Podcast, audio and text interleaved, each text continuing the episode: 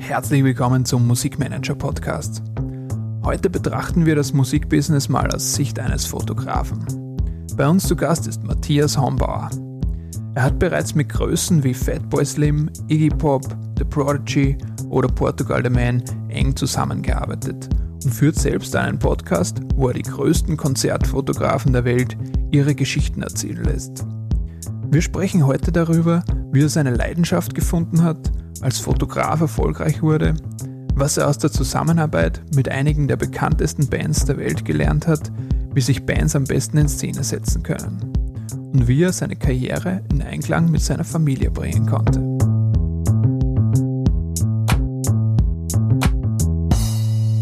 Matthias, äh, herzlich willkommen im Podcast. Ja, hallo. Dankeschön, dass ich Gast sein darf.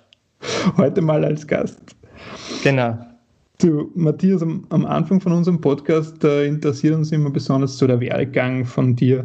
Ähm, wie, wie hat das bei dir damals angefangen? Du hast ja ganz klassisch vorher mal als Molekularbiologe ähm, genau. gestartet.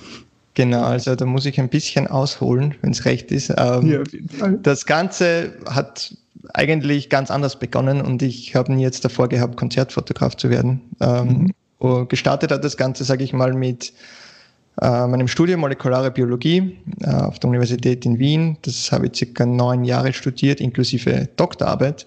Mhm. Und die ich auch abgeschlossen habe. Aber Doktorarbeit war circa vier Jahre und nach der Hälfte, nach zwei Jahren, mh, mm, ist irgendwie so das Gefühl in mir aufgekommen, das ist jetzt dann nicht das Richtige, das ist jetzt nicht wirklich das, wofür ich brenne, das ist nicht meine Leidenschaft. Und ich kann mir eigentlich nicht vorstellen, dass ich das die nächsten 40 Jahre mache als, als Hauptberuf. Ähm, die Frage war halt, was soll ich sonst machen? Und zu der Zeit habe ich ein bisschen begonnen zu fotografieren, habe mir meine erste digitale Kamera mit 28 gekauft. Ähm, auch relativ spät, bin jetzt nicht der, der schon im Kindesalter mit der Kamera herumgelaufen ist. Äh, habe dann begonnen, einfach ja, Blumen zu fotografieren, Landschaften, Menschen. Und das hat mir dann immer mehr Spaß gemacht. Und es hat dann eine, äh, eine Situation gegeben, da muss ich noch immer ein bisschen schmunzeln, weil es klingt so esoterisch. Ich war mit meinem Rad am Weg zur Arbeit und plötzlich ist irgendwie in meinem Kopf diese Stimme gekommen und der hat gesagt, wieso wirst du nicht Konzertfotograf? Und für mich war das so, woher kommt diese Stimme? Mein, mein Unterbewusstsein sagt mir da etwas. Äh, und Konzertfotograf war für mich jetzt in dem Sinn kein Begriff, weil ich habe zwar als Hobby Fotografie gehabt und Musik war immer ein, ein wirklich ein, eine tragende Säule in meinem Leben. Ich habe früher selber in meiner Death Metal Band gespielt und bin oft zu Konzerten gegangen. Und mir wäre aber nie in den Sinn gekommen, die zwei zu kombinieren. Und wie ich eben angekommen bin in der Arbeit, das erste, was war, ich habe gegoogelt, Konzertfotograf, was ist das überhaupt, gibt's das? Und äh, anno dazumals, vor circa zehn Jahren, war noch relativ wenig Information draußen. Ähm, hat einen Amerikaner gegeben, Todd Oyoung, äh, I Should Shows nennt sich der, und iShouldShows.net, die Homepage, und der hat da ein bisschen gebloggt drüber, wie das geht, was man machen muss. Und so bin ich eigentlich dann reingekommen, habe meine ersten Konzerte in kleinen Clubs begonnen, B72 Chelsea. Und mhm. ja, und habe mich dann von da an raufgearbeitet. Okay. Wann, äh, wann war dann für dich so der Zeitpunkt, wo du gesagt hast, so scheiß auf den alten Job, ich mache mhm. jetzt nur mehr das? Das war eigentlich nach Beendigung meines Doktorats. Also ich, ich habe da schon dann im Hinterkopf gehabt, okay, das Konzertfotografie ist etwas, das ich irgendwie weitermachen möchte. Da, da spüre ich, das ist das Richtige. Aber ich bin trotzdem ein bisschen sicherheitsliebender Mensch und habe gesagt, okay, ich habe jetzt da so viel investiert, so viel Zeit, so viel Schweiß in das Studium. Wenn ich es jetzt da abbreche, wäre es schade. Und mhm. was passiert, wenn ich zum Beispiel äh, nicht als Konzertfotograf oder als Fotograf äh, erfolgreich bin oder wenn das nicht funktioniert, ähm, kann ich zumindest zurückgreifen auf mein Doktorat. Und mhm. wie man weiß, in Österreich und Deutschland ist das ja noch sehr, äh, ja, sehr klingend, wenn man einen Titel hat. Äh, ich bin jetzt da, glaube nicht stolz auf mein Doktorat, aber für mich bedeutet das jetzt nicht wirklich äh, etwas, sage ich einmal. Und ich habe es aber dann trotzdem abgeschlossen und an dem Tag, an dem ich mein Doktorat in den Händen gehalten habe, habe ich gesagt, so aus, ich werde jetzt der Fotograf, habe das Gewerbe angemeldet. Und genau, und habe dann begonnen, halt nicht nur Konzerte zu fotografieren, sondern auch hauptsächlich Porträts, habe dann für die Presse gearbeitet, für News, für das Forbes Magazine und habe bisschen Hochzeiten und habe mir da eigentlich nebenbei das, das Ganze aufgebaut. Mhm. Also du hast da quasi so eine gewisse Sicherheit noch ähm, geschaffen und hast nebenbei da schon geschaut, dass nachher dann, das nachher dann funktioniert. Genau, ich sage mal eine Scheinsicherheit, weil diese, diese Sicherheit von einem Angestelltenverhältnis gibt es ja in dem Fall nicht, weil ich meine, du kannst genauso nächsten Tag gekündigt werden. Es ist halt in der Gesellschaft so anerkannt, wenn ich irgendwo angestellt bin, habe ich einen fixen Job, aber das ist meiner Meinung nach Bullshit und du bist, glaube ich, fast besser dran und sicher dran, wenn du selbstständig bist, weil du für dich selbst verantwortlich bist und du wenn du klug bist oder wenn du es gut magst, ja verschiedene äh, Wege für dich finden kannst. Und ja. ein Tipp aber auch für jeden, der diesen Schritt gehen möchte, ähm, ich würde keinem raten, jetzt den Job einfach so zu verlassen, um seiner Leidenschaft zu folgen, wenn man nicht vorher schon das Ganze ein bisschen aufbaut. Und mhm. bei mir war das circa eben diese letzten zwei Jahre meines Doktorats, wo ich eben schon Klienten gehabt habe, wo ich mein Netzwerk aufgebaut habe weil es ist halt sehr unklug zu sagen, okay, mein Job macht mir keinen Spaß mehr, ich werde jetzt Fotograf, nächsten Tag kündige ich, dann habe ich ein Investment von 10.000, 15.000 Euro, dass ich das Equipment kaufe und jetzt bin ich da. Und dann wird man schnell drauf kommen, so einfach ist es nicht. Und man kommt da relativ schnell in einen Strudel, wo die Passion natürlich zum Fluch werden kann. Weil mhm. wenn du dir nach zwei, drei Monaten äh, deine Wohnung nicht mehr leisten kannst, hast du halt ein richtiges Problem. Und ja. deshalb wirklich ein bisschen denken vorher und sagen, okay, äh, Hausverstand verwenden. Es funktioniert nicht von heute auf morgen. Aber wenn ich das mache, dann gehe ich zumindest einmal in die richtige Richtung. Und wenn es ein halbes Jahr oder ein Jahr Vorlaufzeit hat, dann hat es halt das. Und ich glaube, man, man spürt dann selber, wenn der, der Zeitpunkt gekommen ist, wo man sich traut. Mhm. Das heißt, du hast dann zwei Jahre bevor, bevor es dann das Doktorat abgeschlossen hast, schon dir ein Portfolio aufgebaut und, und bist Genau, und auch hau hauptsächlich mit, mit äh, Musikportfolio oder Konzertfotografie, wie gesagt, vorher in kleinen Clubs begonnen, dann bei FM5. Das war eine, oder mhm. ist, glaube ich, noch immer so eine Studenten, äh, Studentenmagazin online. Und mhm. über die habe ich dann eigentlich die Akkreditierungen bekommen, um in größere Clubs wie die Arena, wie in Zwuk, wie die Stadthalle zu kommen und dann wirklich eben die, die größeren Bands zu fotografieren. Mhm. Wie war damals so der Schritt, dass ich, ich sehe das oft, dass quasi extrem viele Konzertfotografen äh, gibt. Wie war dann der Schritt, dass du auch wirklich mal ähm, bezahlt wirst für, für Konzertaufträge? Ähm, oder? Mhm. Also Konzertfotografie ist halt wirklich etwas Leidenschaftliches. Du kombinierst eben die Leidenschaft zur Musik, die Leidenschaft zur Fotografie. Und ich glaube, das ist einer der, der schwierigsten Felder überhaupt, Geld zu lukrieren oder zu gewinnen. Also als Konzertfotograf wirklich leben zu können, rein von ähm, Konzertaufträgen, ist halt relativ unwahrscheinlich, sage ich, zumindest auch in unseren Breitengraden. Ähm, was ich dann begonnen habe, ist relativ schnell direkt mit Bands zu arbeiten. Das heißt, ich habe Bands angeschrieben, war halt in der glücklichen Lage, dass Fatboy Slim gleich zugesagt hat. Habe dann eine 30 Minuten äh, Porträt-Session gehabt. Das war damals noch mhm. äh, bei einem Festival in Graz. Äh, okay, da, den hast du einfach so angefragt, oder wie? Genau, also man muss halt ein bisschen seine Komfortzone verlassen. Man sucht mhm. halt das Management raus, man schreibt an und Meistens, ich sage mal zu 99 Prozent der Fälle bekommt man gar keine Antwort oder ein Nein. Hm. In dem Fall hat es halt gerade gepasst. Und das war auch der, der Schritt, weil ich mir gedacht habe, okay, es funktioniert. Anscheinend muss man halt nur oft genug anschreiben oder, mhm. oder ein bisschen Glück haben und auch ein bisschen hartnäckig sein. Und dann funktioniert das. Und dann habe ich eben, war ich das erste Mal auf der Bühne mit Fat Slim, das ganze, äh, ganze Konzert fotografiert, Porträtsession eben. Und dann habe ich mir gedacht, okay, eigentlich ist das, wo ich hin möchte. Weil für alle anderen, ähm, die neu mit in Konzertfotografie sind oder noch nicht so viel äh, Erfahrung damit haben oder gar keine Erfahrung, normalerweise funktioniert das so, als Konzertfotograf steht man vor der Bühne, in diesem Bühnengraben oder Fotopit genannt, wo die Securities auch sind, äh, und hat eine Restriktion von drei Liedern. Das heißt, innerhalb von drei Liedern muss ich meine Fotos machen, dann muss ich den Fotogramm verlassen. Das ist sozusagen eine, äh, ja, ein, ein, eine Regel, die in den 80er Jahren wahrscheinlich einmal aufgekommen ist. Ich habe ja selber einen Podcast und interview auch diese ganzen äh, mhm. großen Konzertfotografen, die damals aktiv waren. Und es hat mir bis jetzt noch keiner sagen können, wer es angestiftet hat. Also ein paar sagen Bob Dylan, ein paar sagen Bruce Springsteen, ein paar sagen Eric Clapton. Und Grund ist, weil früher sind die Fotografen einfach in den Fotografen gegangen mit ihren Blitzen.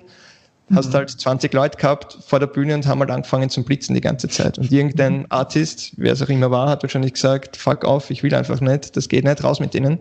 Und seitdem gibt es anscheinend die weltweite Regel, drei Lieder, kein Blitz. Da darfst du auch keinen Blitz haben. Ja, klar. Und das ist halt natürlich sehr restriktiv, sage ich mal. Und nachdem ich aber gesehen habe, wie es ist, wenn man wirklich mit einer Band zusammenarbeitet, man kann Backstage-Fotos machen, man kann auf der Bühne sein, äh, war das eigentlich der Weg, den ich gegangen bin. Und ich glaube, das ist auch so gesehen der in Anführungszeichen einfachere Weg, um Geld zu verdienen, direkt mhm. mit Bands zu arbeiten. Ich habe für Prodigy äh, gearbeitet. Die haben dann für, für Album The Day is My Enemy zum Beispiel vier meiner Fotos im, im Albumbooklet gehabt. Und für solche Dinge wird man bezahlt oder wenn man auf Tour geht. Mhm. Aber rein grundsätzlich für, äh, für Magazine Konzertfotos liefern ist meistens der Austausch, okay, ich bekomme den Fotopass, ich darf in den Fotogramm, ich mache die Fotos für das Magazin. Und sozusagen mhm. ist halt ein, ein Austausch von Fotopass gegen Fotos. Aber da gibt es jetzt keinen keinen Geldfluss in dem Sinne. Ja.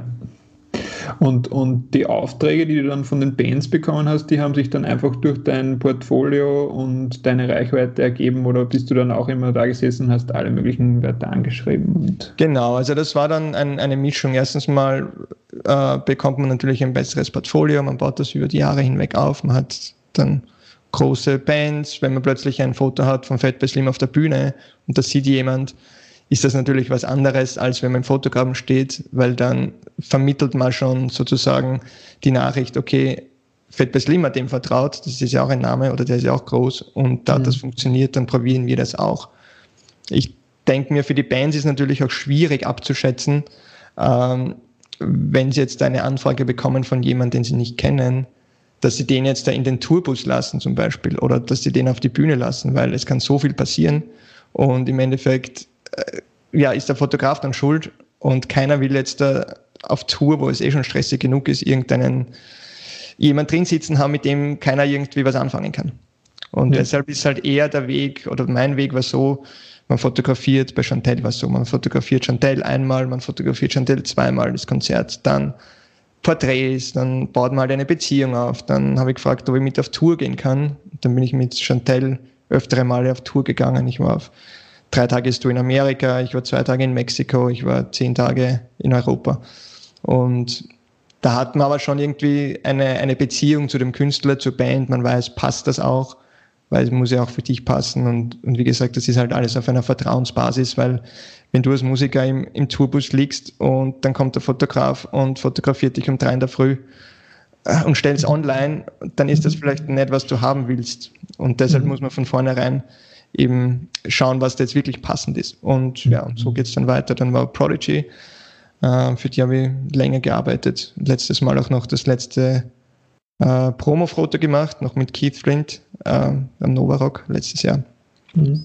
Und ja, Iggy Pop, Elvis Costello, Fink sind gute Freunde von mir, die englische Band, mit denen, denen habe ich öfter getourt und auch für Album, äh, fürs Booklet Fotos geschossen. Das heißt, du hast zuerst gesagt, in der Zusammenarbeit mit der Band, wenn man dann wirklich auch auf Tour mitgeht und so, ist dann besonders wichtig, dass die Beziehung zur Band und das Vertrauen ähm, besteht. Würdest du sonst noch irgendwas sagen, was gerade in dieser Hinsicht ähm, noch wichtige Eigenschaften von einem Fotografen sind, mhm. gerade auf Tour? Ja, also ich glaube, das Wichtigste ist dieses Vertrauen und eben dieses freundschaftliche, weil die Fotos können noch so gut sein, wenn die, wenn die Musiker dich nicht mögen oder nicht können mit dir oder du mit ihnen, dann ist das einfach ein, ein Hassel, weil auf Tour ist es eben so, man ist 24 Stunden zusammen mit Leuten eingepfercht in einen Tourbus, sei es ein größerer wie bei Chantel, da waren wir zu 15 im Bus, oder in einem kleinen Sprint, Sprinterbus zu neunt, wo du noch die Betten drinnen hast und schlafst, wie ich es mit Atlas Losing Grip gemacht habe, einer schwedischen äh, Punkrock-Band, die es leider nicht mehr gibt. Ähm, also das ist einmal das Wichtigste. Etwas anderes, was mir auch jeder bestätigt hat von meinen Podcast-Gästen, ist dieses Be a Fly on the Wall, so in die Richtung, äh, du fährst mit, du dokumentierst das, aber es geht jetzt nicht um dich. Und die Band ist sowieso in sich geschlossen und du dokumentierst halt das Ganze und du läufst dann den ganzen Tag herum und sagst, hey, bitte herschauen, hey, da bitte ein Foto, sondern es ergibt sich dann eh, manche Leute sind da offener, manche Leute sagen, klipp und klar, was jetzt da nicht funktioniert oder wo die Grenzen sind. Und das Gleiche ist eben auch auf der Bühne. Also als Fotograf muss man wirklich aufpassen auf der Bühne, wenn man mit Prodigy auf der Bühne steht. Es ist alles dunkel. Es gibt hunderte von irgendwelchen Kabeln. Und ich meine, stell dir vor, du stolperst da irgendwo oder du, was auch immer, im blödesten Fall ziehst irgendeinen Stecker, ja, Pyrotechnik fällt um oder sonst was. Also das ist jetzt äh, nicht mehr so, wo man sagt, okay, ich bin Fotograf, ich bin auf der Bühne, sondern da muss man wirklich aufpassen.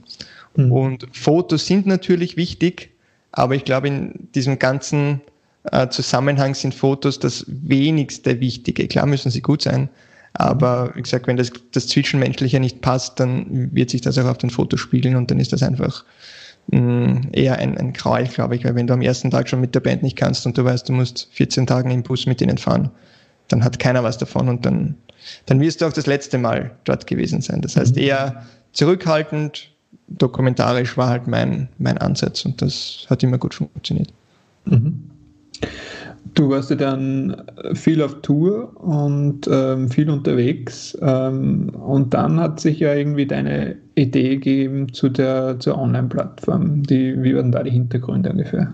Genau, also das hat relativ früh schon begonnen. Ähm, kurz nach meinem Doktorat, wie ich in, diese Konzertfotografie-Schiene gegangen bin, ähm, habe ich begonnen, einen Blog zu starten mit dem klingenden Namen How to Become a Rockstar Photographer.com. Damals war mir nicht ganz bewusst, wie lang das ist zum Schreiben, wenn man das sucht. How to Become a Rockstar Photographer.com. Äh, noch die Abkürzung HTBAB äh, falls ich es irgendwo verwenden möchte. Aber ich habe mir gedacht, das, das passt gut, der Name, das sagt, worum es geht. Und die Grundidee war, einfach einmal den Leuten zu zeigen oder zu scheren, meine Erfahrungen als Beginner Konzertfotograf. Was lerne ich mhm. dabei? Und habe dann angefangen, Blogartikel zu schreiben, ähm, habe dann auch so Gastblogartikel geschrieben, äh, international. Das Projekt ist auf Englisch weil sie international angelegt war, weil ich mir gedacht habe, deutschsprachiger Raum ist das eine zu enge Nische. Es gibt zwar auch viele Konzertfotografen, aber das muss weltweit gehen. Und ja, und habe dann das, das Glück gehabt, in richtig große äh, Fotografie-Blogs reinzukommen und dort Gastartikel zu schreiben. Und da habe ich eben bemerkt, dass es sehr viele Leute weltweit gibt, die da Interesse dran haben und die halt, oder wo jeder die gleichen Challenges hat, wie zum Beispiel Kameraeinstellungen. Weil mhm. meistens ist es so, dass die Bühne relativ schwach beleuchtet ist oder man hat nur irgendwelche Lichtspots und mit, sagen wir mal, dem normalen Kameraobjektiv ist relativ schwer, da gute Fotos zu machen. Und Blitz darf man auch nicht verwenden. Und da hat man jetzt einerseits technisch, den technischen Aspekt gehabt, welche Einstellungen brauche ich, welche Kamera soll ich mir eigentlich kaufen, welche Objektive. Und das andere war eher so, okay, ich möchte meine Idole fotografieren, ich, ich will zu Iron Maiden, ich will zu Metallica, was auch immer. Wie komme ich dorthin? Und wie komme ich zum Fotopass? Wie baue ich ein Portfolio und so weiter und so fort. Und ja, da haben sich dann ziemlich viele Leute interessanterweise interessiert für das, für das Projekt und habe dann begonnen, ein E-Book zu schreiben, ein kurzes, 50-seitiges, wie ich da jetzt hingekommen bin, schön grafisch aufbearbeitet. Habe das verkauft um, um 79 Dollar auf meiner Homepage für ein PDF, was eigentlich wirklich viel ist. Mhm. Und habe das dann aber, nachdem ich gemerkt habe, ein E-Book ist zwar gut, aber ich glaube, ein Videokurs wäre das Ultimative und habe dann einen Videokurs draus gemacht. Äh, das ist jetzt der Shooting the Rockstars, nennt sich das. Das ist eine Online-Akademie mit über 40 Videos. Wirklich vom Beginn an, von welche Kamera brauche ich, was ist mein erstes Konzert, bis hin zu Marketing, Business, wie gehe ich auf Tour mit Bands. Und ja, und so hat sich eine weltweite Community eigentlich ergeben, mit jetzt da mehr als oder fast 5000 E-Mail-Subscribern weltweit. Hauptmarkt ist Amerika, England, Australien und macht, macht wirklich viel Spaß. Cool. Und da bekommt man sicher auch viel zurück dann, oder? Auf jeden Fall. Also das Ganze ist natürlich community-mäßig aufgebaut. Es geht jetzt nicht darum, dass ich mich darstelle als der, der super Konzertfotograf, weil das bin ich einfach nicht, wenn man sieht, da gibt es hunderte Leute und deshalb habe ich, oder Tausende wahrscheinlich, und deshalb habe ich auch begonnen, ähm, eben das sehr community-mäßig aufzuziehen. Äh, können wir vielleicht später noch reden mit dem Podcast, den ich habe, wo ich eben äh, die weltweit besten Konzertfotografen interview, mhm. wo eben dann Leute sind, die in den 70er Jahren Tourfotograf von The Who waren oder von Led Zeppelin oder Woodstock fotografiert haben und so weiter, bis hin zu Guns N' Roses Fotograf, ACDC Fotograf, Bon Jovi mhm. und so weiter und so fort. Hast du, wie, wie bist du zu den ganzen Interviews dann gekommen mit denen? Ja, die, die schon bekannt vor. Genau, die Podcast-Idee ist eigentlich entstanden, ähm, nachdem ich selber oder persönlich von dem Besten lernen wollte. Und ich dachte mhm. mir, Podcast ist eigentlich ein cooles Medium, das in unseren Breitengraden vielleicht noch nicht so bekannt ist, aber es wird, glaube ich. Mhm. Ähm, in Amerika halt gang und gäbe, da hat, glaube ich, jeder einen Podcast, der ein, ein Business hat. Ähm, und dachte mir, das wäre eigentlich eine gute Idee, Leute zu interviewen. Das ist relativ easy, sage ich einmal, vom technischen Aspekt, weil du brauchst ein Mikrofon und das war's, du brauchst nichts filmen. Und auch der, die Konsumation finde ich recht gut, weil es eigentlich auf einem passiven Weg fast erfolgt. Man kann es, wenn man im Auto sitzt, man kann es, wenn man ein Workout macht, wenn man mit dem Hund spazieren geht, was auch immer, man kann es einfach nebenbei hören. Und ähm, ich war dann vor vier Jahren, war das glaube ich, in Buenos Aires und habe da große Musikausstellung gemacht, Konzertfotografieausstellung mit vier anderen, äh, unter anderem äh, Dene Distortion und Javier Placado, zwei bekannte Konzertfotografen, Dene Distortion aus Amerika, also New York und, und Javier Placado aus Madrid. Und da haben wir dann gedacht, schau, das sind eigentlich die ersten, mit denen ich gleich anfangen könnte, weil die kenne ich schon persönlich. Und dann habe ich die interviewt ähm, und was ich, die Strategie, die ich mir überlegt habe, ist, immer wenn ich jemand interviewe, am Ende frage ich ihn um zwei Kontakte, wo er glaubt oder wo sie glaubt, die wären interessant für den Podcast. Mhm. Und das Coole daran ist, dass du halt schon eine, eine Einleitung, eine Introduction von demjenigen hast und dann ist das um einiges leichter, als wenn du irgendwen anschreibst und sagst, ja, ich bin aus Wien, äh, die mhm. Amis wissen wahrscheinlich nicht einmal, wo das ist, oder viele, äh, machen wir ein Interview. Und so hat sich das ergeben, dass ich dann die Cat Benzowa kennengelernt habe. Das ist die Guns N' Roses Fotografin. Und so ist das eigentlich weitergegangen. Und nachdem ich mit dieser Plattform relativ umtriebig war im Internet, sage ich einmal, international auch, ähm, hat sich der Name oder mein Name halt verbreitet. Und mittlerweile sind es 75 Podcasts. Äh, und das Ziel ist, 100 Podcasts zu machen und dann ein Buch drüber zu schreiben über die ja, über die besten, besten Tipps sozusagen. Cool. Ähm, wenn, du, wenn du da jetzt schon so viele hast, was, was sind zum Beispiel so ein paar Eigenschaften, die viele gemeinsam haben, jetzt als Fotograf, die du siehst? Dass man ein bisschen verrückt sein muss, ja. sag ich einmal. Also ein, eine Eigenschaft oder, oder, oder ein, eine Sache, die immer wieder kommt, ist, es wollte eigentlich keiner von Anfang an Konzertfotograf werden. Also keiner hatte den Traum mit, mit drei Jahren, ich wäre Konzertfotograf, sondern jeder ist irgendwie so reingestolpert, äh, aufgrund dessen, dass sie halt einfach Musik geliebt haben und Fotografie irgendwie zu ihrer Leidenschaft wurde. Das ist eher interessant auch. Äh, die andere Sache ist, dass halt, es gibt halt keine Abkürze. There are no shortcuts. Also es arbeitet sich jeder den Arsch wund, wenn man das so sagen mhm. darf. Es, äh, es ist ein langer Weg, es ist ein steiniger Weg. Äh, du schreibst oft 100 E-Mails und kriegst zwei Antworten, wenn du mit irgendjemandem zusammenarbeiten willst. Der Bon Jovi-Fotograf hat mir selbst, David Bergman hat selber gesagt, 99 Prozent der Anfragen ist ein No, obwohl der ein, ein bekannter Sportfotograf ist, früher und jetzt ein Tourfotograf von Bon Jovi. Oder ähm, Leute wie Bob Gruen, das war der persönliche Fotograf von John Lennon, Post-Beatle-Zeit.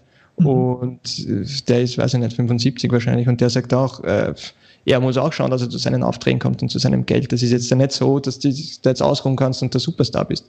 Also das ist ein sehr, sehr hartes Business, sage ich einmal. Und es muss einem natürlich auch klar sein, wo will man hin? Will man einfach in die Arena gehen und Konzerte fotografieren? Das ist ein Ding. Oder will man halt wirklich auf Tour gehen und nimmt man auch in Kauf, dass man vielleicht ein, zwei Jahre auf Tour ist mit einer Riesenband? Aber was bedeutet das für einen selbst? Was ist mit Familie? Wie lässt sich das vereinbaren und so weiter? Mhm. Das heißt, ich glaube, wichtig ist für sich selber zu entscheiden, wo, wo soll die Reise hingehen? Wo ist das Ziel? Und dann kann man dorthin arbeiten weil das natürlich dann äh, viel mehr Ausdauer erfordert, wenn man sagt, ich will der neue Guns N' Roses Fotograf werden. Ist wahrscheinlich nicht so einfach, wenn man sagt, ich will im WUK jetzt äh, Band XY fotografieren. Ja. Und das sind, sind Sachen, also jeder arbeitet hart, jeder ist irgendwie zufällig reingekommen und für jeden war da oder ist die Hauptmotivation eigentlich diese, diese Leidenschaft. Also das ist sehr, mhm. Sehr passionsgetrieben. Es macht keiner wegen dem Geld, es macht jeder, weil, weil jeder sagt, wenn ich vor meinen Idolen stehe oder von, von, den Bands, die die Musik machen, die ich liebe und fotografiere, dann, dann habe ich einfach das Gefühl, dass ich irgendwie zu Hause bin oder dann bin ich in der, in der Zone oder was auch immer. Aber es fühlt sich halt stimmig an und die Leute wissen, okay, das ist halt, was sie machen wollen. Ja. Ja, das, das höre ich irgendwie aus, also egal mit wem man aus der Musikbranche spricht, das ist irgendwie jeder, der diese starke Leidenschaft einfach braucht, weil das Geschäft einfach ähm, extrem hart ist und eben viele, viele Steine im Weg liegen. Und nicht nur jetzt als Fotograf, sondern eben, wie du sagst, auch als Musiker. Ich habe ja auch einige Musiker interviewt, Portugal The Man, die sind gute Freunde von mir. Mit denen habe ich eigentlich angefangen, wie sie groß worden sind. Mhm. Die haben halt auch gesagt, zeitweise haben sie halt einfach Reis gegessen, weil sie kein Geld gehabt haben auf Tour. Und die spielen sich halt, ich spiele jeden Tag, er hat gesagt, da kann ich dann mal zur, also mit dem Bassisten, äh, habe ich gesprochen, ein Interview, und der hat gesagt, er hat nicht einmal zu seinem Begräbnis seiner Oma fahren können, weil sie waren auf Tour. Und du hast dann halt einfach so viele Dinge, die du zurückstecken musst für diese, für diese Vision oder für diese Mission. Und er gemeint, sein Traum ist einfach, einen Hund zu haben, weil er ist in Alaska oder sie sind aus Alaska und da jeder einen Hund. Nur auf Tour kann er keinen Hund haben. Und plötzlich werden eigentlich so, so Kleinigkeiten oder Normalitäten, wo du denkst, okay, gut, einen Hund nehme ich mal halt einen, äh, zu etwas, was man gar nicht machen kann. Und da muss man halt wirklich dann den, den Willen haben oder eben diese Vision oder dieses Herzblut, dass man sagt, okay, das ist mir wert und das wird sich schon auszahlen, hoffentlich. Mhm. Wenn nicht, hast du es zumindest probiert. Ja. Und bei den, also bei deinen Interviewgästen, so wenn du siehst, sind die dann quasi wirklich ihr ganzes Leben lang Fotografen oder gibt es dann auch andere Sachen, die die dann irgendwie anstarten? Mhm. Also ich sage mal grundsätzlich, der Großteil der Leute haben noch einen zusätzlichen Job. Also es, mhm. nicht, es gibt natürlich viele, die sagen, sie sind Tourfotografen und sie machen das ihr Leben lang. Es gibt zum Beispiel den Rooks, das ist einer der bekannten DJ-Fotografen. weiß nicht, ob du den kennst, den habe ich auch Ich habe mir die Folge sogar gehört. Ah ja, äh, der halt sagt, ja, er ist halt hauptsächlich in Asien unterwegs und wird halt eingeflogen. Und ich meine, das ist halt wirklich, ich vergleiche es immer, das ist halt die Spitze in dieser Industrie, wie wahrscheinlich halt ja die Rolling Stones oder äh, Neil Young oder wer auch immer da ganz oben ist. Mhm. Da hast du es sicher gut und dann fliegst du erste Klasse und so, das passt schon. Aber der Großteil, so wie auch der Großteil der Bands wahrscheinlich mit dem Sprinterbus herumtingelt, äh, sind halt Konzertfotografen, die es als Leidenschaft machen und die halt zusätzlich einen Job haben oder sagen wir mal primär einen Job und dann am Abend, wenn sie heimkommen, Konzerte fotografieren. Mhm. Was natürlich sehr zeitaufwendig sein kann. Und ich kenne Leute in Australien, die halt irgendwo im Outback wohnen, die fahren halt drei bis vier Stunden bis fünf Stunden zu einem Konzert. Mhm. Um das zu fotografieren, drei Lieder und dann fahren sie wieder zurück. Und so eine mhm. Leidenschaft musst du einfach mal haben. Sonst würdest du das nicht machen. Deshalb muss man, glaube ich, ja. verrückt sein.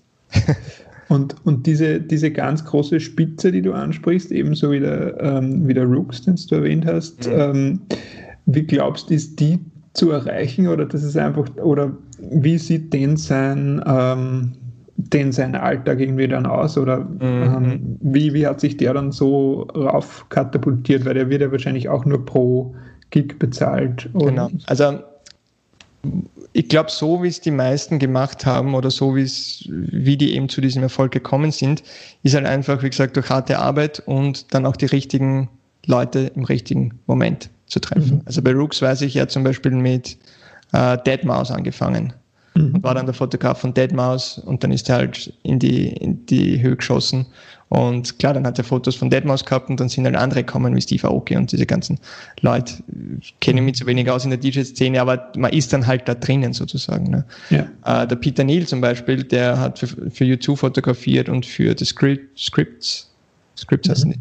Ähm, der war zum Beispiel Grafiker im Grafikdepartment, wo U2 irgendeine CD-Cover produziert haben. Und so sind die dazu gekommen. Und jetzt mhm. da fliegt er halt zur Ennio Morricone nach Italien und, und shootet den. Cat Benzer war da andere Geschichte. Das ist die Guns N' Roses Fotografin. Die ist halt äh, ein Model oder war früheres Model aus der Slowakei. Äh, war dann in Japan als Model unterwegs, ziemlich jung schon, ähm, in Teenagerzeiten und hat dann gesagt, das ist nichts mehr für sie war bei Guns N' Roses in Wien in der Stadthalle, hat ein paar Fotos geschossen und hat aufgrund ihrer Modelzeit den Manager von Guns N' Roses kannt. Und so mhm. ist es halt gekommen, dass der Axel Rose gesagt hat, ja, will sie mit auf Tour gehen. Also es sind mhm. immer solche persönlichen Interaktionen und Kontakte. Also okay. wie gesagt, klar, man kann auch das Glück haben, wenn man, wenn man jetzt einfach ein E-Mail zum Manager schreibt und sagt, okay, machen wir das, dass die Ja sagen. Aber das ist erst der erste Schritt. Ich glaube, diese diese Beziehung mhm. und diese Freundschaft, die man da aufbaut über lange Zeit, das ist eben das Wichtigste. Und ja. wie gesagt, Vertrauen ist halt die Sache. Und ich höre das halt immer wieder, der, der ähm, äh, Tourmanager von Elvis Costello, der ist halt die letzten 40 Jahre schon Tourmanager. Und mhm. der, habe ich glaube ich auch mal gehört, der Sound Engineer von Red Hot Chili Pepper war halt in der Klasse mit denen. Also mhm. man greift natürlich auf Leute in dem Bekanntenkreis oder Freundeskreis zurück, weil wieso soll man da Fremde reinlassen? Und deshalb macht es auch, glaube ich, extrem schwierig, vor allem bei diesen bekannten und großen Bands da jetzt wirklich reinzukommen, weil die sagen, wir kennen 100 Fotografen in unserem Freundeskreis, das ist unser mhm. Best Buddy, der macht das die letzten 20 Jahre. Wieso ja. soll man das ändern?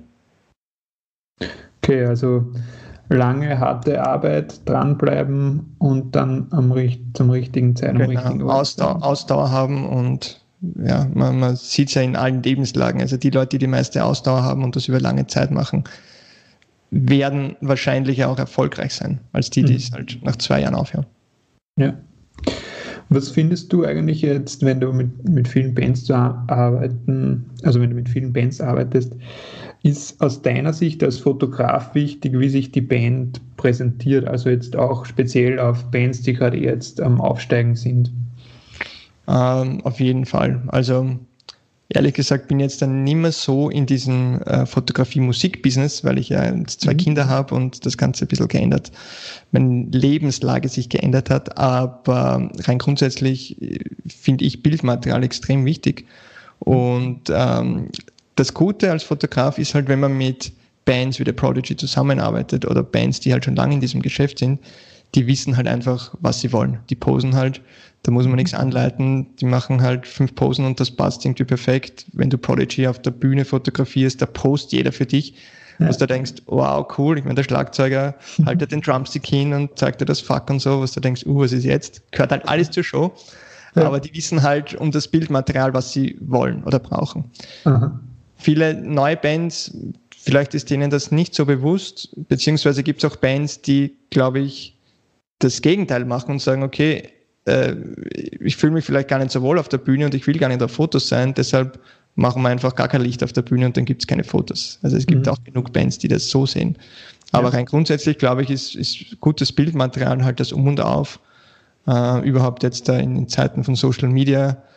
Klar, Videos, Video ist auch eine, eine andere Art von, von Content, der wichtig ist wahrscheinlich, aber Fotos sind einfach viel einfacher zu scheren. Du postest was mhm. auf Instagram, du kannst das scheren auf, auf Facebook, was auch immer, äh, auf der Homepage und es ist halt ein, sage ich mal, ein, ein Medium, das sich sehr leicht scheren lässt und verviel, vervielfältigen lässt in, in einfacher Weise.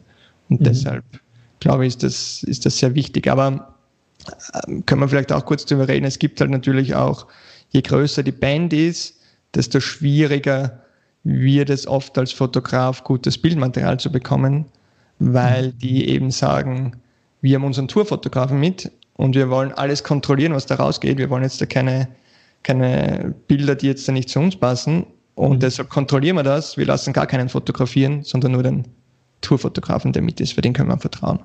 Mhm.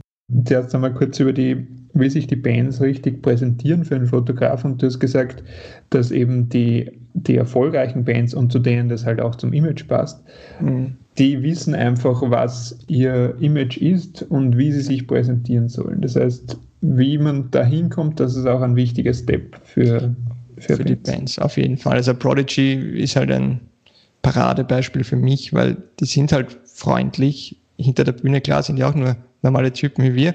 Aber mhm. wenn sie auf der Bühne sind, glaubst du halt, das sind die ärgsten Berserker oder, oder Wahnsinnigen. Und die haben ja. halt einfach dieses Image und das das haben sie halt auch wahrscheinlich schon ewig, das hat der Keith Flint wahrscheinlich auch schon ewig mit seiner Frisur gehabt. Das funktioniert und da muss man halt auch dranbleiben, weil wenn die jetzt ja plötzlich kommen und irgendwie nicht schwarz anzogen sind, wahrscheinlich wird das einfach nicht passen. Und ja. ich finde halt, ich finde halt Rammstein ein, ein, sehr gutes Beispiel. Die ziehen das halt einfach durch schon ewig. Und mhm. klar ist es kontrovers und klar kann man dazu stehen, wie man möchte aber einfach diese, diese Geschlossenheit, die die zeigen jetzt über Jahrzehnte schon, was heißt, okay, wenn du weißt, was bekommst, wenn du zum Rammstein-Konzert kriegst, das ist einfach mhm. purer, das ist einfach ein bisschen skandalträchtig und das ist halt irgendwie alles stimmig oder so. Und ja. die wissen halt, und die wissen sicher bei Fotos, wie sie sich präsentieren und die würden keine anderen Fotos zulassen. Mhm. Hingegen, klar, als junge Band muss man wahrscheinlich den Weg finden und Rammstein und Prodigy sind auch sicher Extreme, wenn du sagst, du magst Popmusik mhm. oder du magst Alternative, da hast du vielleicht auch nicht so viel Spielraum. Mhm. aber das ist sicher, sicher wichtig. Ja. Du hast jetzt erst auch erwähnt, du warst mit Portugal de Man von ganz Anfang aus los. Wie hast du bei denen irgendwie eine Veränderung gemerkt in der, in der Zeit, mm. mit denen du unterwegs warst? Ja, das war witzig. Das war das erste Mal, wie ich mit ihnen in Kontakt gekommen bin, haben sie im Radio Kulturhaus so eine Session gespielt. Mhm. Und das war für mich mein erstes Porträt-Shooting eigentlich von einer großen Band. Und da zeigt der, der Bassist, mit dem ich eben das Podcast-Interview gemacht habe, der hat gesagt, für sie, im Nachhinein hat er gesagt, für sie war das auch das erste große Shooting und das war halt für sie mhm. auch so, was machen sie eigentlich? Und die haben sich da in den, den Zuschauerraum äh, auf diese Sesseln gesetzt und ich habe da fotografiert. Und interessanterweise sind diese Fotos dann gleich vom Visions aufgegriffen worden, von dem äh, deutschen Musikmagazin und ist gleich eine, eine fette Story von Portugal the Man mit A4-Seite abgedruckt. Äh, das war ein recht guter Start. Und ja, wie haben sich die verändert? Äh, ich habe dann einige Konzerte fotografiert, immer wieder. Und ich persönlich glaube halt, ähm, sie haben zwar diesen Erfolg gehabt mit Feel It Still, mit der Single und Grammy-Nominierung und so, aber die sind sich halt noch immer treu, was das betrifft. Ich glaube, wenn man in den Mainstream möchte, dann kann man nicht ein Konzert spielen, wo kein Licht ist und mit irgendwelchen psychedelischen Effekten. Das passt halt, glaube ich, jetzt nicht so. Und die sind halt sehr in sich geschlossen, finde ich. Der, der John Gurley, der, der Sänger, ist halt sehr, sehr introvertiert. Die reden auch jetzt nicht wirklich mit den Menschen auf der Bühne, was ich immer sehr schade finde, weil ich denke mal, als Band, wenn du auf der Bühne stehst, hast du deine, deine Kunden oder deine Fans vor dir, die kommen extra zu dir, die zahlen für dich. Mhm. Wieso kann ich nicht mit denen interagieren, dass die eine gute Zeit haben? Und Chantel macht das halt äh, mit Bravour, weil da geht's halt einfach zu, da tanzt jeder. Klar ist die Musik auch darauf ausgerichtet, aber da merkt man, okay, der ist halt für die Leute da. Und mhm. ich finde es immer schade bei Bands, die auftreten und wieder von der Bühne gehen und sagen nicht einmal einmal Danke, was da denkst. Ja. Hm, weiß nicht. Und ich finde Portugal der Man gehen in diese Richtung eben und ich finde es ein bisschen schade und ich glaube, die werden nie Mainstream werden, einfach aufgrund dessen, wie sie sich präsentieren. Mhm. Und weil es eben jetzt ja nicht die, die fetten, coolen Fotos gibt, die es in, in Hochglanzmagazine reingeben kannst, weil die sind dann einfach dunkel auf der Bühne. Okay. Und ist halt ihr Ding, ist ja auch, muss auch jeder wissen.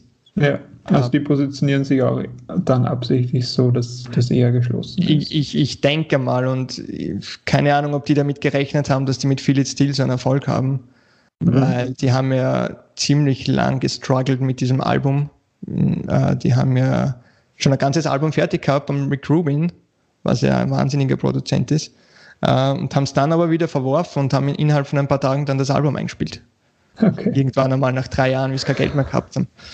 Und ja, dann mit diesem Erfolg umzugehen, ist wahrscheinlich, wie man eh sieht, äh, in der Geschichte von Rockstars auch nicht immer so einfach. Mhm. Und da muss man schon, ja, muss man schon damit klarkommen, glaube ich. Ja. Also in der Hinsicht, also jetzt gerade was eben das bei uns auch immer ein großes Thema im Podcast, so das Mental Health Thema von, von Künstlern, hast du da irgendwann auf Tour Sachen mitbekommen, die die machen, damit die fit bleiben oder? Mhm. Ähm, ja, also gibt es auch verschiedene Ansätze. Manche saufen sich halt jeden Tag an, das ist auch eine Möglichkeit, aber ich glaube, das kannst du auf Dauer nicht lang machen. Ähm, Chantel zum Beispiel, der ist halt sehr äh, gesundheitsbewusst. Der hat halt seinen, seinen Teebeutel mit in der Tasche, wenn er irgendwo ist. Äh, der fährt auch zum Beispiel nicht mit dem Tourbus mit, sondern schlaft im Hotel, dass er seinen mhm. Schlaf bekommt und fährt dann selber eigentlich mit dem Auto immer nach. Okay. Äh, andere Jesutaka ist eine, eine spanische Band, mit der ich auch recht oft schon zusammengearbeitet habe. Die machen halt dann Yoga vom Auftritt zum Beispiel.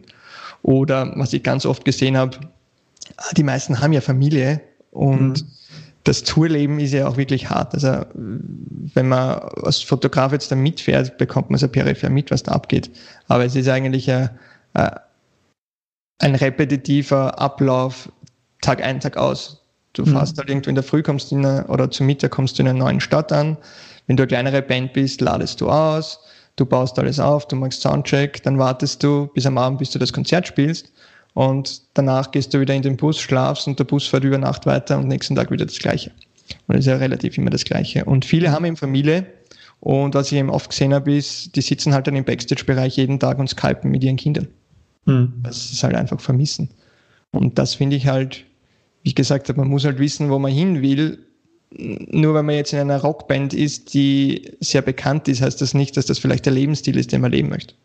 Ja. Und ich glaube, es ist extrem schwierig, die Musikkarriere und Familie in Einklang zu bringen. Mhm. Das ist das Gleiche auch als Musikfotograf, weil die, die wirklich groß sind, die sagen halt, ja, kann sein, dass du einen Anruf bekommst und dann bist zwei Monate weg. Und mhm. sie kann schon gar nicht mehr mit ihren Freundinnen was ausmachen, weil sie weiß nicht, wann es wieder da ist. Mhm. Man muss da halt echt so dedicated sein, dass du sagst, okay, das ist halt, was ich will, das ist meine Karriere. Entweder habe ich keine Kinder oder ich habe halt einen Partner, der das irgendwie unterstützt. Mhm. Aber man muss das, glaube ich, selber auf die Reihe bekommen. Und für mich persönlich ist jetzt so, dass das Familie einfach alles für mich ist und ich Zeit mit meinen Kindern verbringen möchte. Ich möchte sehen, wie die aufwachsen. Und für mich ist das jetzt keine Option, dass ich ein halbes Jahr auf Tour mit irgendeiner Band gehe.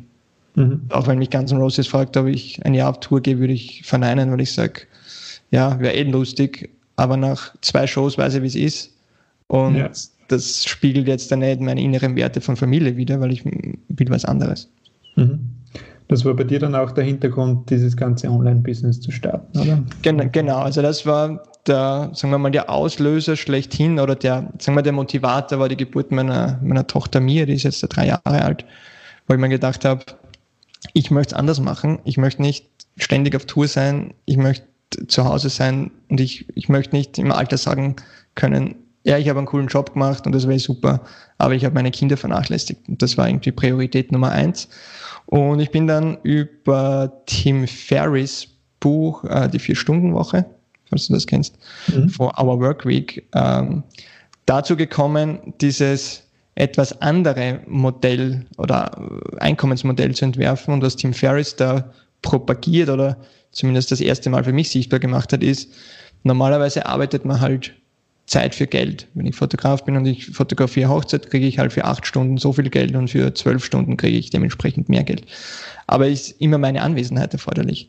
Und die Idee ist, dass man das entkoppelt und dass man sagt, okay, ich kann Geld verdienen, indem ich jetzt ein, ein System finde, was auch immer das ist, dass man automatisch eigentlich im Hintergrund läuft.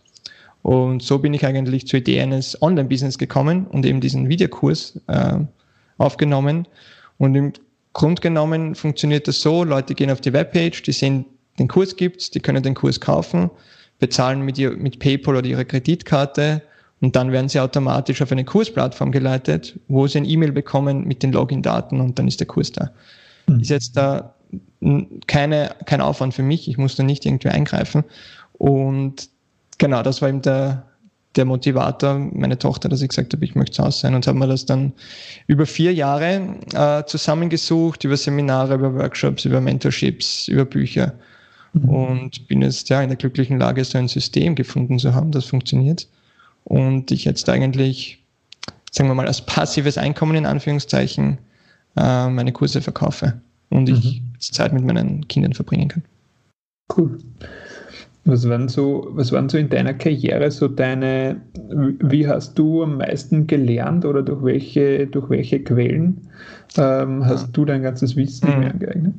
Also ich würde sagen, Learning by Doing ist einmal das Wichtigste. Äh, du kannst 100 Bücher lesen und YouTube-Videos schauen. Wenn du nicht selber einmal, jetzt auf Fotografie bezogen, wenn du nicht selber vor, Bühnen, vor der Bühne stehst oder im Bühnengraben, äh, dann wirst du es nie lernen, weil vor allem es ist ja nicht nur wie fotografiere ich und was sind die Einstellungen. Es sind dann plötzlich Sachen wie, keine Ahnung, du bist nicht auf der Gästeliste, du kriegst keinen Fotopass. Oder mhm. der Security will dich nach einem Lied rausschmeißen, warum auch immer. Oder es gibt gar keinen Fotografen und du stehst im Moshpit drinnen bei einem Hardcore-Konzert. Und das sind alles Erfahrungswerte, die man halt sammelt. Ja. Und ähm, ja, es, es gibt einige Bücher schon über Konzertfotografie allgemein. Es gibt zwei oder drei, äh, die das recht gut, äh, gut beschreiben. Und ich glaube, wo die Leute am meisten lernen, ist halt einfach in so Facebook-Gruppen und Social Media, weil es gibt halt mhm. äh, spezifische Konzertfotografie-Gruppen. Ich habe selber eine, eine freie HD Barb, nennt sich die, für How to Become a Rockstar Photographer. Das sind über 3000 Mitglieder. Mhm. Ähm, und eine geschlossene Gruppe für meine Akademiestudenten, wo man sich halt einfach austauschen kann. Die Community ist extrem supportive. Also das sind wirklich Leute, die das alle wegen der Leidenschaft machen und die sagen, sicher, ich, äh, ich share auch mein Wissen. Und Mhm. Da geht es nicht darum, dass ich dem irgendwie nichts sage, weil er mir den Job wegnimmt oder so. Also ja. das ist ja so ein anderes Mindset. Und ich glaube, ja, heutzutage gibt es da wirklich viele, viele Informationsquellen im, im, Internet. Gut ist auch immer, wenn man zum Beispiel fotografiert bei einem Konzert, dass man mit anderen Konzertfotografen spricht. Mhm. Weil wir sind, sitzen alle im gleichen Boot, wir machen alle das Gleiche, wir haben eine gleiche Leidenschaft. Warum soll man da jetzt dann nicht einfach Hallo sagen, sich vorstellen und Fragen stellen? Mhm. und lernen.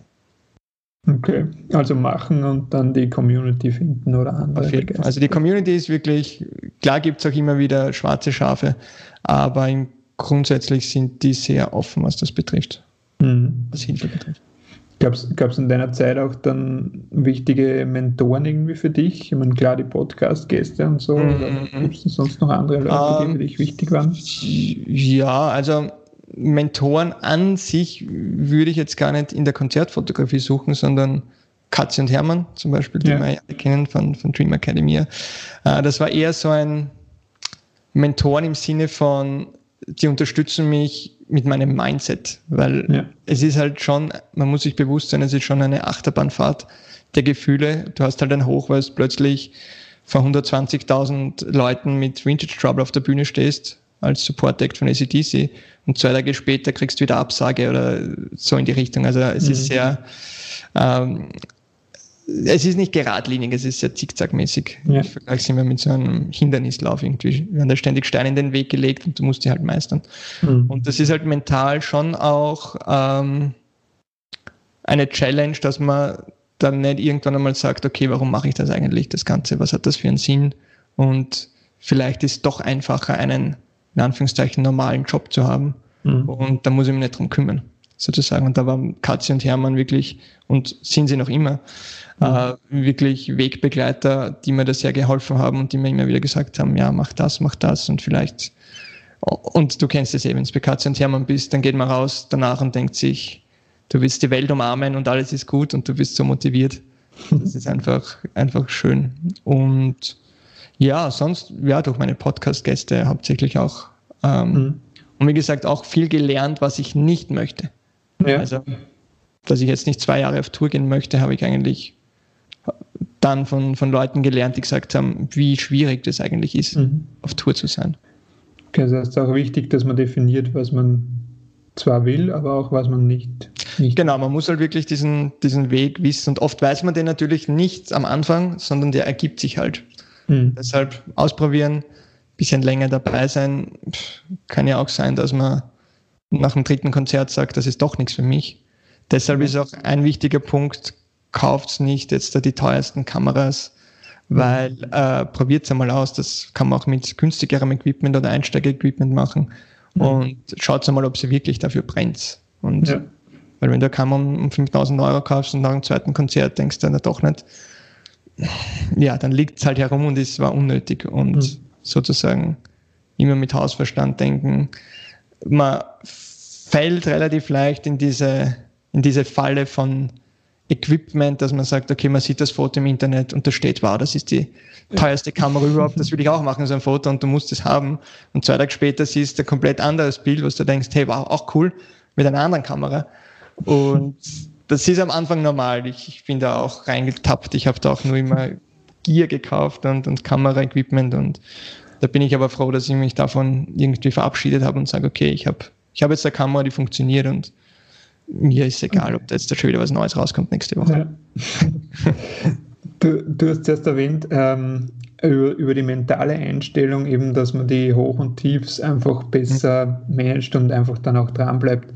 Hast du da vielleicht noch ein paar, ein paar Hacks oder ein paar mhm. Tipps, die du da besonders anwendest in der Hinsicht? Ja, also was wichtig ist, es gibt ja diesen, diesen Spruch, äh, du bist der Durchschnitt der fünf Leute, mit denen du dich am meisten umgibst. Das mhm. heißt, wenn du dich jetzt damit, sagen wir mal, negativen Leuten hauptsächlich umgibst, hast du halt gute Chancen, dass du auch eher negativ bist. Im Gegensatz, mhm. wenn du dich jetzt dann mit Leuten umgibst, die halt dich unterstützen, die hilfreich sind, die eine positive Einstellung haben, dann tust du dir auch viel leichter mit dem. Weil wenn du jeden Tag auch gegen deine, deine Angehörigen, Freunde, Familie kämpfen musst, indem die sagen, hey, was ist das für ein Schatz, was du da magst, wie soll das funktionieren, ist natürlich viel schwieriger, als wenn du jemand hast, der sagt, hey, go for it, probier's aus, du kannst nichts verlieren. Und das ist einmal, glaube ich, wichtig, dass man sich mit Menschen umgibt, die eben diese, diese positive Einstellung haben. Und die müssen ja jetzt da gar nicht in dem gleichen Feld sein wie du, die können ja was anderes machen. Aber eine positive Einstellung ist, glaube ich, wichtig. Mhm. Und für mich selber, was ich gefunden habe, was mir mental extrem hilft, ist Meditation. Ähm, das mache ich jetzt schon länger. Ich habe so eine, so eine Morning Routine, also eine Morgenroutine etabliert, wo ich äh, in der Früh aufstehe, sieben Minuten Yoga mache, ich meditiere, ich habe so ein Dankbarkeitstagebuch, wo ich einschreibe und äh, ein bisschen visualisieren noch. Und das sind halt über die Jahre bin ich drauf gekommen, was eben diese, sagen wir mal in Anführungszeichen, High Achievers, also die Leute, die wirklich was weiterbringen, machen. Mhm. Und anscheinend ist halt immer so, es ist ein, ein großer Teil ist Sport, also Exercise. Äh, es ist immer Meditation dabei, weil es gibt halt einfach hunderte Studien, die be belegen, dass Meditation sich positiv auswirkt, sei es jetzt auf einen geringeren Blutdruck, gegen Stress, gegen Depression, besseren Schlaf, einfach ruhiger zu werden. Ähm, es ist immer dabei, äh, dankbar zu sein, einfach für jeden Moment. Und wenn man ein Dankbarkeitstagebuch hat, wo man einfach jeden Tag die drei Dinge einschreibt, wofür man dankbar ist, dann startest du schon ganz anders in den Tag und dann fühlt sich das ganz anders an. Und du ziehst auch eigentlich in den Leben diese Menschen oder andere Dinge, die, die positiv sind. Und genau, also der, das klingt alles sehr esoterisch. Ich war da auch am Anfang, am Anfang ein bisschen skeptisch, was das betrifft. Aber Meditation zum Beispiel bemerke ich extrem. Ich war ein sehr ungeduldiger Mensch und mit Kindern wird einem wirklich der, der Spiegel vorgehalten. Ich bei einer mhm. Dreijährigen, die dann immer dagegen redet. Ähm, und da kann ich einfach viel besser damit umgehen. Und das sind Situationen, wo ich früher wahrscheinlich auszuckt wäre. Und jetzt da bleibe ich ruhig und denke mir, ja, es ist so und lachst halt drüber. Und mhm. solche Dinge sind, muss auch jeder für sich selber, selber wissen und, und selber ausprobieren am besten. Aber es gibt da sehr, sehr viele Sachen oder zum Beispiel Atemübungen, dass man sagt, okay, wie kann ich selber ein bisschen ruhiger werden? Mhm. Da gibt es sehr viel. Kalt duschen ist auch eine sehr, sehr gute Sache. Das mache ich jetzt, da glaube ich, seit einem halben Jahr. Ja. Also wirklich warm anfangen duschen ist okay, normal duschen und dann halt aber kalt aufdrehen. Okay. Und machen sehr viele Sportler. Sag's ja. Startet man einen guten Tag. Genau, also wenn man das in der Früh macht, dann hat man schon einen, einen sehr großen Vorsprung zu, zu den anderen. Cool. Ja, wir kommen jetzt eh schon langsam ähm, zum Ende. Ähm, abschließend noch ein paar Fragen, was, mhm. also jetzt so kurze, kurze Antworten. Ähm, was findest du macht einen erfolgreichen Fotografen aus? Also das, was ich immer wieder höre und da bin ich auch festen Überzeugung als Konzertfotograf, äh, glaube ich, bist halt erfolgreich, wenn du Fotos liefern kannst, wo der Betrachter sozusagen das Gefühl hat, auch dabei gewesen zu sein bei diesem Konzert. Also da geht es sehr viel um, um Gefühlsvermittlung und eigentlich ist es sehr witzig, du fotografierst Musik, ein Konzert und du hörst da gar keine Musik. Das ist jetzt nur ein, ein Ab, Abklatsch von einem, ja, äh, eine Momentaufnahme. Und ich glaube, da ist wirklich wichtig, dass man äh, das Bild oder das Foto so darstellen kann oder den Künstler so darstellen kann, dass der Betrachter einfach das Gefühl hat, wow, ich war dabei und ich kann diese Energie fühlen. Ich, ich kann mir vorstellen, wie das genau war. Mhm. Was findest du, macht eine erfolgreiche Band aus? Oder Künstler? Ich glaube, da spielt sehr viel zusammen. Also einerseits natürlich die Musik, die muss man mögen. Wobei das ist natürlich auch immer eine Frage. Ich, jetzt kurz vor unserem Interview habe ich gerade gelesen, dass äh, spanischer Latin Pop anscheinend angesagt ist und haben wir da ein Video angeschaut von einer Frau, die hat, oder von einem Mädel, 95 Millionen Klicks. Dann höre ich mir das an und denke mir, ich persönlich kann damit nichts anfangen, aber es wird schon seine Berechtigung haben. Mhm. Und ich glaube, als Band um erfolgreich zu sein, muss man wahrscheinlich wirklich einerseits diese zur richtigen Zeit irgendwie die richtigen äh, Musik spielen, mhm. weil man sieht ja jetzt, wenn man Wander Bilderbuch, die haben anscheinend einen Zeitgeist getroffen, was sie machen, weil ich meine, Wander ist jetzt da, das gibt's ja schon. Es gibt aber genug Bands wahrscheinlich, die in diese Richtung sind, ne? aber trotzdem sind Wander die, die halt jetzt da die, die herausragenden sind oder die man rausgreift. Und da ist halt auch die Frage, warum ist das so? Wieso sind die so groß? Ist das, weil die gerade die richtigen Leute kannt haben, weil der Produzent super ist, weil alles zusammenpasst, weil halt Ö3D spielt, weil es gut promotet werden. Und ich meine, zweimal die Stadthalle ausverkaufen ist halt der Wahnsinn. das ist halt wirklich geil. Und da frage ich mich halt auch oft, wieso ist das so, dass manche Bands halt wirklich so nach oben kommen und andere, die vielleicht ähnlich gut sind vom technischen her oder vielleicht besser oder wie auch immer, äh, trotzdem irgendwo im Untergrund bleiben. Mhm. Und ich glaube, das hat auch sehr viel mit Sympathie zu tun, wie die Leute einfach die, die Musik aufnehmen. Und da brauchst du wahrscheinlich halt einen charismatischen Frontmann. Und zumindest habe ich das Gefühl, dass der Frontman halt immer so gesehen irgendwie der, der Blickfang der Band ist. Und mhm. vielleicht das dann halt entscheidet, ob das jetzt da wirklich durchstartet oder nicht. Ja für dich als Fotograf dann auch der wichtigste. Auf, auf, jeden Fall, wie gesagt, wenn die Band introvertiert ist und kein Licht hat, dann gibt es halt keine schönen Fotos. Mhm. Dann kannst du es auch nicht so verbreiten und dann, glaube ich, schadet das den Bands eher. Ja. Ähm, wo siehst du jetzt so in der, in der Fotografie, jetzt besonders auf Konzerten so, so die Zukunftstrends oder so, was, in welche Richtung das da geht, oder? Ja, ich habe es ja vorher kurz angesprochen. Ich glaube halt oder ich befürchte halt, dass das immer restriktiver wird, dass mhm. zumindest die großen Bands immer mehr sagen, okay, wir wollen die volle Kontrolle haben. Was einerseits ja okay ist, weil äh, es gibt wahrscheinlich Millionen Fotos von Madonna, die braucht jetzt nicht noch 100.000 und mhm. die wollen halt einfach die Kontrolle haben und deshalb ist das Restriktive mit, mit nur einem Tourfotografen oder von weiter weg fotografieren, mhm. wird, glaube ich, immer mehr kommen, wenn es da keine Gegenbewegung gibt. Und ich glaube halt einfach, dass, dass diese großen Bands einfach zu viel Einfluss haben und da die kleine Konzertfotografie-Community nicht wirklich was machen kann. Okay. Höchstens so wie in Norwegen, dass sich da wirklich jeder zusammenschließt und sagt, okay, wenn die Kronenzeitung sagt, wir machen keinen Bericht drüber, weil, weil sie den Vertrag habt, ist was anderes, aber die werden das nicht machen. Mhm. Und so gesehen wird es, glaube ich, ich hoffe nicht, aber glaube ich, wird es schon schwieriger vielleicht werden, was jetzt große Bands betrifft. Ja.